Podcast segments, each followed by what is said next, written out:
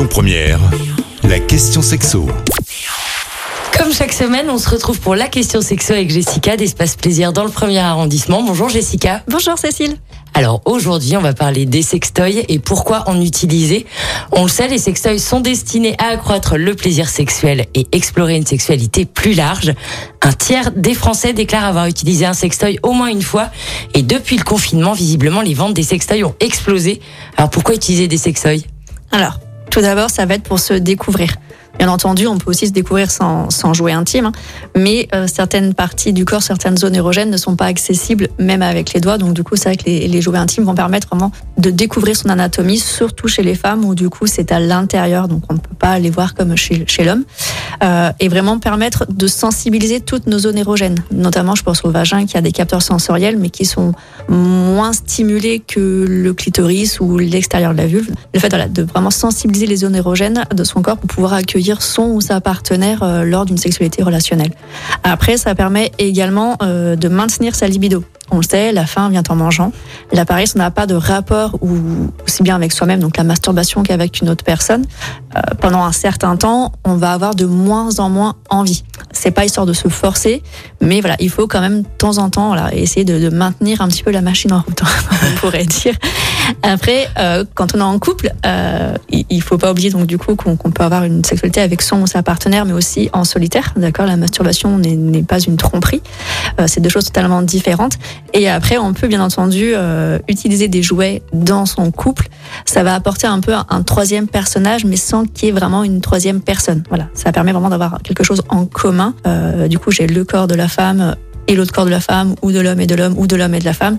Et on a ce jouet en commun voilà, pour pouvoir jouer euh, sur les parties du corps de l'un et de l'autre.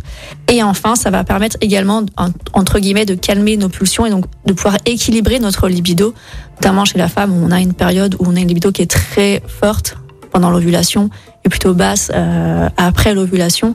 Voilà, du coup, ça permet d'équilibrer un peu cette libido si on est en couple avec son ou sa partenaire. Si notre partenaire n'a pas envie, on peut très bien se faire un plaisir solitaire avec un jouet intime.